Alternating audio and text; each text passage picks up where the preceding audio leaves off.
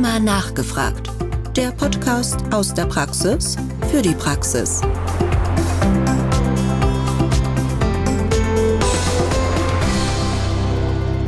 Liebe Zuhörerinnen und Zuhörer, herzlich willkommen zum Rheuma nachgefragt, unserem Podcast aus der Praxis für die Praxis mit Themen rund um die Rheumatologie. Mein Name ist Martin Krusche und ich bin Arzt in der Sektion Rheumatologie am Universitätsklinikum in Hamburg-Eppendorf. Patienten mit rheumatischen Erkrankungen sind durch Infektionen in besonderer Weise gefährdet. Umso wichtiger ist es daher für den Rheumatologen, ein optimales Infektionsmanagement gewährleisten zu können. Wir möchten daher heute den Fragen auf den Grund gehen, warum das Infektionsrisiko bei rheumatischen Patienten erhöht ist, welche Infektionen bei Patienten mit rheumatischen Erkrankungen vermehrt auftreten und wie vor allem auch eine optimale Infektionsprophylaxe gelingen kann. Dazu haben wir heute einen ganz besonderen Gast eingeladen, und zwar Herrn Professor Christian Kneitz. Professor Kneitz ist niedergelassener Facharzt für Innere Medizin und Rheumatologie in Schwerin und seit 2013 außerplanmäßiger Professor an der Universität in Rostock. Er ist ein ausgewiesener Experte auf dem Feld des Infektionsmanagements und deswegen freuen wir uns umso mehr, ihn heute für unseren Podcast gewinnen zu können. Herr Professor Kneitz, schön, dass Sie da sind. Hallo, Herr Krusche. Herr Professor Peitz, wir haben gerade eben schon kurz angerissen, dass das Management von Infektionserkrankungen bei Rheumapatienten wichtig ist und dass Sie sich da auch sehr gut auskennen. Aber um das Thema vielleicht mal so ein bisschen einzusteigen, ich habe gehört, Sie sind selber passionierter Wanderer und reisen auch sehr gerne. Was versteckt sich denn bei Ihnen in der Reiseapotheke? Ja, das ist ganz unterschiedlich. Ich glaube, wenn ich mit Freunden mal irgendwo in den Bergen ein bisschen wandern gehe, dann habe ich da nicht viel dabei. Meistens muss ich mir selber ein Pflaster leihen, wenn ich mir eine Blase laufe. Ich war aber vor drei Jahren mit meinem Sohn mal in Tansania und da sieht es dann schon anders aus. Bei so einer Fernreise empfiehlt es sich schon, sich vorzubereiten und entsprechende ja, Medikamente mitzuführen. Da mag es dann auch schon sinnvoll sein, Antibiotikum einzupacken und vor allen Dingen ausreichend Salze, damit man eventuell bei Durchfallerkrankungen sich versorgen kann. Und ich habe selber erlebt, also auch eine kleine Wundversorgung, also entsprechende Mullbinden, ein vernünftiges Pflaster und was zum Reinigen von der Wunde. Es ist, glaube ich, wirklich wichtig, dass man sich vorher Gedanken macht und ausreichend einpackt. Ja, gute Planung, Vorbereitung sind, denke ich, auch immer wichtig. Vielleicht auch für unser heutiges Thema Infektmanagement. Um vielleicht mit einem kleinen Exkurs nochmal zu starten. Infektionserkrankungen sind natürlich wichtig für den Rheumatologen. Es wird ja auch immer so wieder postuliert, dass Infektionserkrankungen vor allem auch rheumatologische Erkrankungen auslösen und triggern können. Wie ist da Ihre Meinung dazu? Naja, das wissen Sie ja selbst, das wissen alle, dass Infektionen für uns ein großes Thema auch bei der Auslösung von rheumatologischen Erkrankungen sind. Da haben wir ja die, die reaktiven Arthritiden, Borrelieninfektionen, die Gelenksymptomatik machen können. Hepatitis C wird jetzt zum Glück seltener, die kryoglobulinämische Vaskulitis bis hin jetzt zu den Covid-19-Infektionen, wo wir ja gerade vor allen Dingen bei Kindern Autoimmunphänomene haben. Aber ich denke, Sie werden auch schon bei Erwachsenen genauso wie ich die eine oder andere Auffälligkeit gesehen haben. Vor allem Hauterscheinungen sieht man bei Covid-19 Patienten doch immer wieder, die an rheumatologische Erkrankungen erinnern. Also Virusinfektionen, bakterielle Infektionen spielen natürlich als Auslöser von rheumatologischen Erkrankungen entweder direkt oder auch indirekt eine Rolle und sind natürlich für uns ganz wichtig, dass wir uns da auskennen. Schauen wir vielleicht noch mal ein Stück weiter, so vom Trigger von rheumatischen Erkrankungen eher so auf das Infektrisiko bei rheumatischen Erkrankungen. Nun ist es ja so, dass die Grunderkrankung teilweise auch mit einem unterschiedlich erhöhtem Risiko für Infektionen einhergehen kann. Was sind denn da so die entscheidenden Faktoren, die wir kennen müssen? Es ist so, dass wir natürlich wissen, dass es einige rheumatologische Erkrankungen gibt, bei denen das Infektionsrisiko höher ist als bei anderen. Ich nenne mal den Lupus erythematodes als das eine Extrem. Warum? Wir haben da immunologische Veränderungen, die zu Infektionen prädisponieren können. Lymphopenien, Komplementmangel, nur um zwei Beispiele zu nennen. Am anderen Ende stehen Erkrankungen wie die Spondylitis ankylosans, Bechterew-Patienten, die haben eigentlich selten mal Infektionen sodass da die Erkrankung selbst kaum eine Rolle spielt. Da sind es dann eher die Begleitfaktoren, die Risiken darstellen können. Aber die Grunderkrankung selbst ist da eigentlich nicht so kritisch. Ein bisschen anders. Wir wissen das, wenn Organkomplikationen dazutreten, eine Lupusnephritis beispielsweise, und die Patienten haben zum Beispiel ein nephrotisches Syndrom, verlieren sehr viele Immunglobuline, dann kann es da auch sekundär zum Antikörpermangel kommen. Neben der Grunderkrankung wird ja auch immer so ein bisschen das Alter mitdiskutiert. Erleben wir jetzt auch gerade in der Diskussion wieder um die dritte Corona-Impfung. Wie ist da der Stellenwert des Alters vielleicht auch mit einzusortieren? Ja, das Schlagwort Immunoseneszenz ist natürlich relevant, keine Frage. Unser Immunsystem ist davon nicht frei, dass auch dort ein gewisses Altern eintritt. Wir sehen das auch bei Impfungen. Es wird jetzt dieses Jahr eine höher dosierte Influenza-Vakzine für die Menschen ab 60 geben, sodass wir also auch da dem Rechnung trägt, dass unser Immunsystem halt im Alter ein bisschen mehr Stimulus braucht.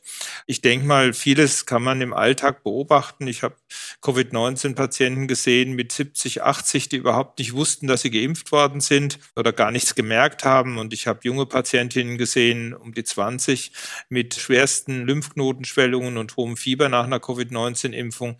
Da kann man schon erkennen, dass das Immunsystem ganz unterschiedlich sich verhält. Und natürlich spielt das Alter eine wichtige Rolle, keine Frage. Auch die Komorbiditäten sind sicherlich auch nicht ganz uninteressant. Können Sie da vielleicht noch ein paar Einblicke unseren Zuhörerinnen und Zuhörern gewähren? Ja, da gibt es Arbeiten schon aus den 80er und aus den 90er Jahren, wo eindeutig gezeigt wird, dass mit jeder Komorbidität das Infektionsrisiko natürlich ansteigt. Also wir müssen den Komorbiditäten Rechnung tragen. Besonders zu beachten sind da vor allen Dingen die Lungen. Wir wissen, dass sehr viele Rheumapatienten oder auch Patienten mit anderen rheumatologischen Erkrankungen Lungenveränderungen haben. Bronchiektasen beispielsweise prädisponieren für schwere Infektionen. Das ist was, was wir im Auge haben müssen.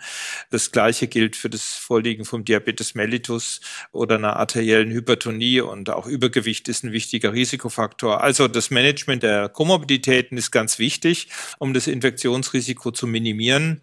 Und darauf sollte man natürlich besonders achten. Ein wichtiger Faktor ist, dass die Patienten möglichst nicht rauchen sollten. Das ist sicherlich auch was, was vor allen Dingen im Bereich der Lunge die Infektionen erhöht.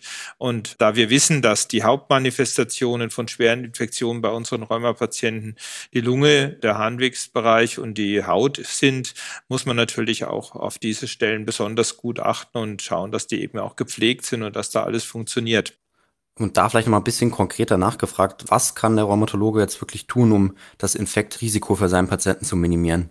Ja, ich meine, es ist natürlich schwierig. Also wir wissen, eine Diätberatung gehört bei uns ja in vielen Sprechstunden dazu. Wir sprechen mit unseren Patienten über Ernährung. Das tun sicherlich die meisten.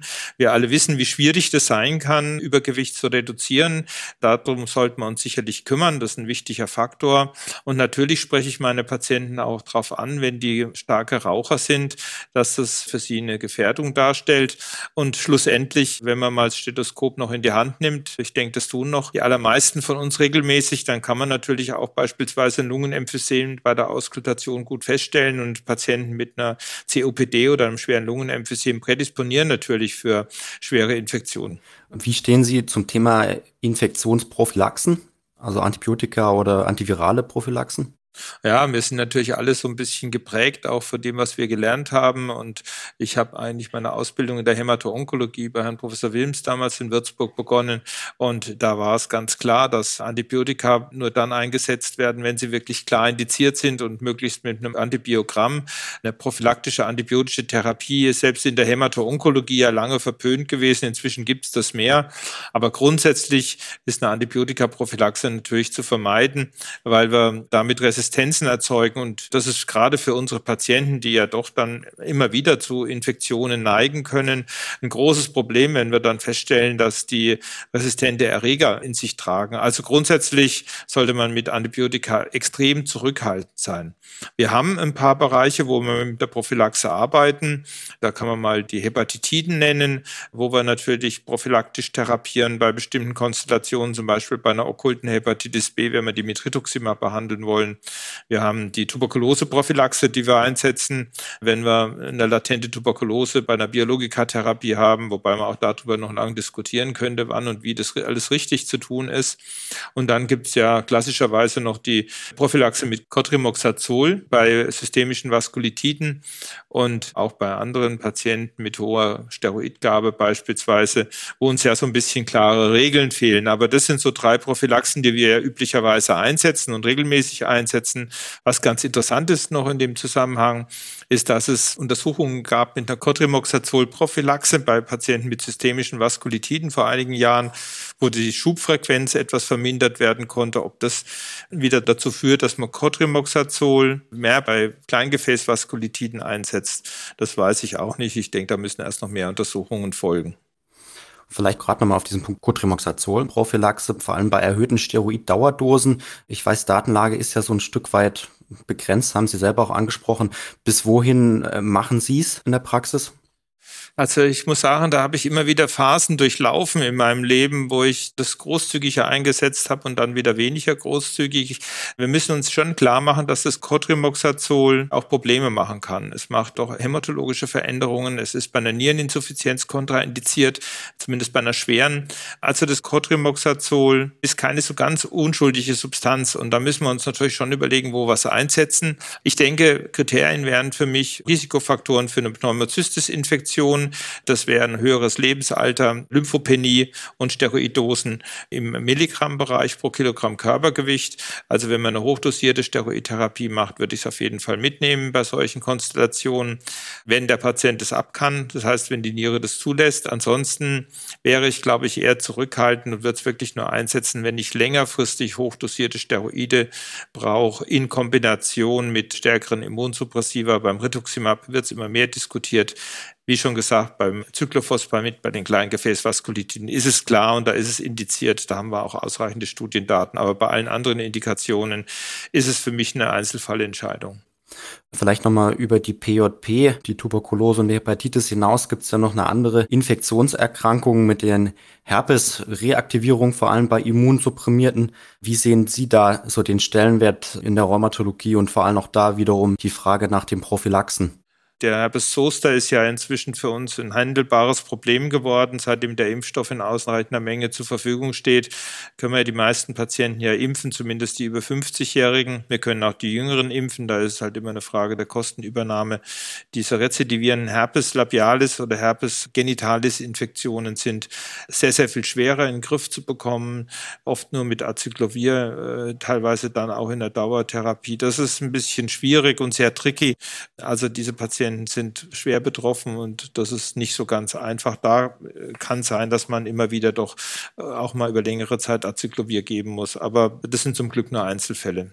Aber Sie schauen mittlerweile schon auch, dass Sie routinemäßig Ihre Patienten, wenn es irgendwie geht, dann auch vorab impfen. Natürlich, also die Impfung gegen Gürtelrose, die gehört für mich schon inzwischen dazu. Es ist eine Standardimpfung ab dem 60. Lebensjahr und wir können ab 50 die meisten rheumatologischen Patienten impfen. Ich empfehle das auch meinen Patienten, weil wir natürlich schon immer wieder Gürtelrosefälle sehen. Ich hatte jetzt erst diese Woche wieder eine Patientin mit einer schweren Polyneuropathie und das ist schon wirklich die Lebensqualität stark beeinträchtigend und ich informiere auch meine Lupus-Patientinnen durch die Bank, dass sie sich gegen Gürtelrose ab dem 18. Lebensjahr impfen lassen sollten und versucht dann eine Kostenübernahme zu bekommen, weil die Kosten ja zwischen 18 und 50 leider nicht übernommen werden von den Kassen, bisher zumindest nicht pauschal, aber ich habe jetzt doch bei einigen Kassen auch Erfolg gehabt, dass das übernommen wurde. Und ansonsten muss man halt schauen, ob eventuell dann doch die Patientin die Kosten selber tragen kann, aber empfehlen tue ich das meinen Lupus-Patientinnen schon, weil gerade die haben mit Abstand das höchste Risiko für einen rezidivierenden Zoster in jüngeren Lebensjahren.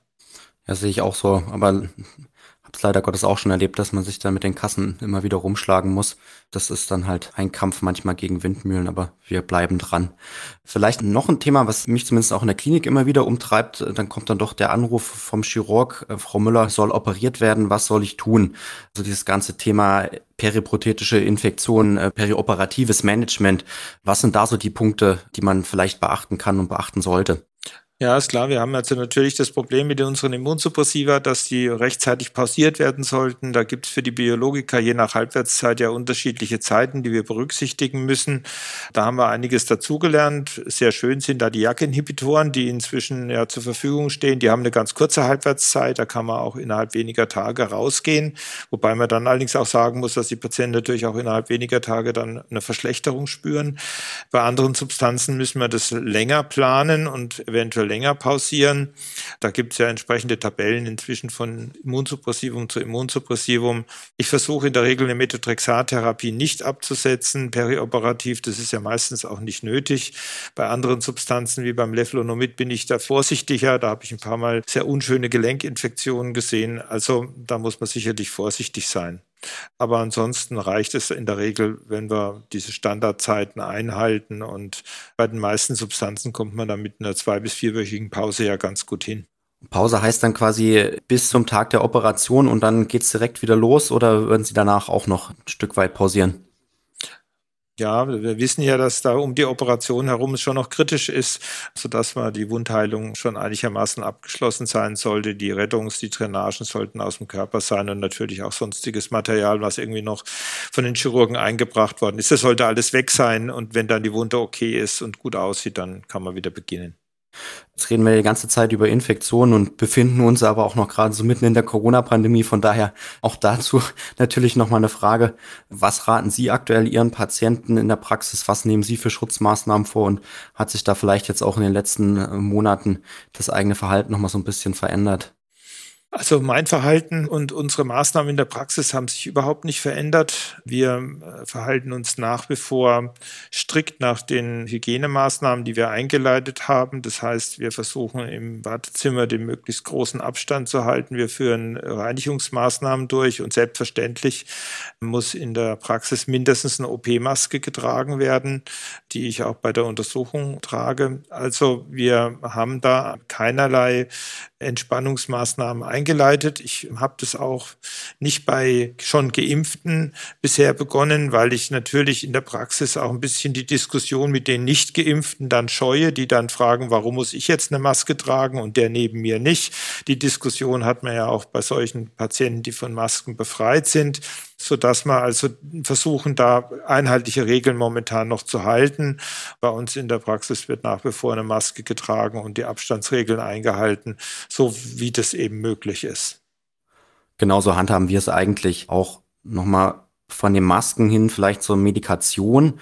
Gibt es Ihrer Meinung nach rheumatologische Basismedikamente, bei denen jetzt spezielle Aspekte im Hinblick vielleicht auf das Risiko für Covid-19-Infektionen geachtet werden sollte?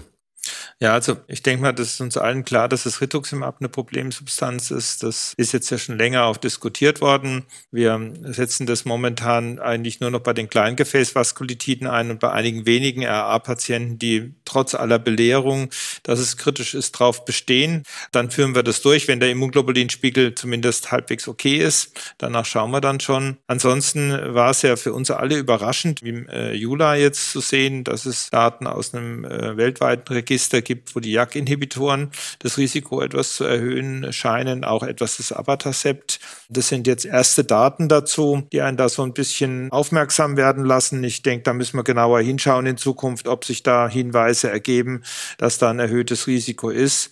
Bei den JAK-Inhibitoren wieder muss man natürlich sagen, dass man dadurch, dass sie eine kurze Halbwertszeit haben, im Falle von einer Covid-Infektion natürlich auch relativ schnell absetzen kann. Was man sieht, bei den Impfungen ist das neben dem Rituximab, das immer wieder bei dem gleichen, das Methotrexat doch ganz deutlich da sich äh, auszuwirken scheint und was äh, uns so ein bisschen frühere Daten von der Arbeitsgruppe um Windrop zu bestätigen scheint, dass das MTX doch die Immunantwort auf Impfungen ein bisschen reduziert.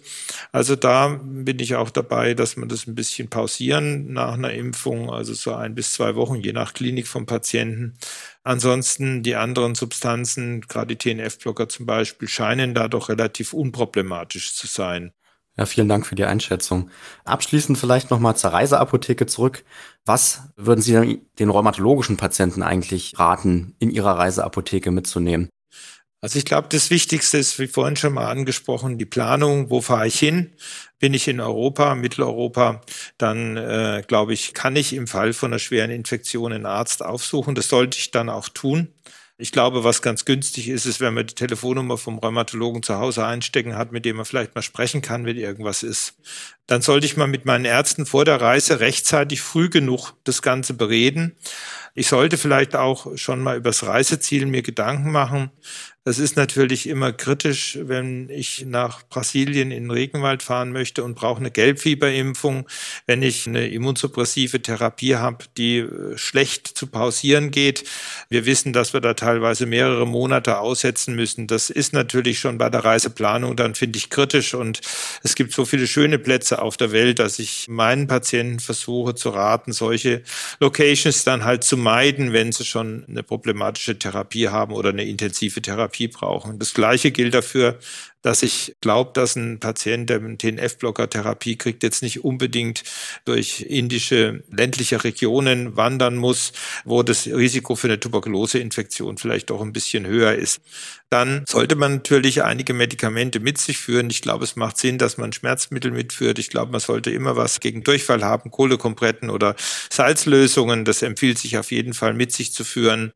Und ich denke mal, äh, dass Wundversorgung wichtig ist. Wenn ich in die Tropen fahren würde, würde ich in der Tat mit meinem behandelnden Arzt, Hausarzt, Rheumatologen beraten, welches Antibiotikum ich mitnehme, wenn ich Durchfall bekomme oder eine Blasenentzündung oder vielleicht auch eine Lungenentzündung. Ich denke, ein, zwei Antibiotika macht es das Sinn mitzunehmen.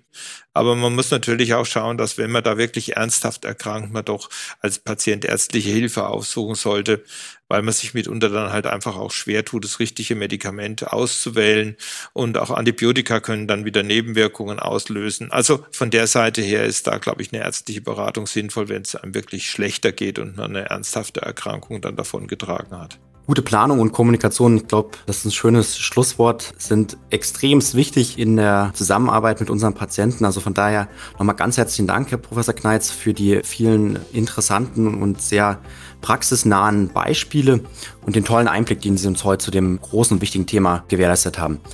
Liebe Zuhörerinnen und Zuhörer, das war unser heutiger Podcast. Rheuma nachgefragt aus der Praxis für die Praxis. Wir danken uns ganz herzlich für Ihr Interesse würden uns sehr freuen, wenn Sie weiterhin mit am Ball bleiben. Wir haben viele neue spannende Themen für Sie vorbereitet. Unter anderem ist auch ein Podcast zum Thema Impfung in der Produktion aktuell. Wir freuen uns, wenn Sie weiter dranbleiben. Vielen Dank. Rheuma nachgefragt. Der Podcast aus der Praxis für die Praxis.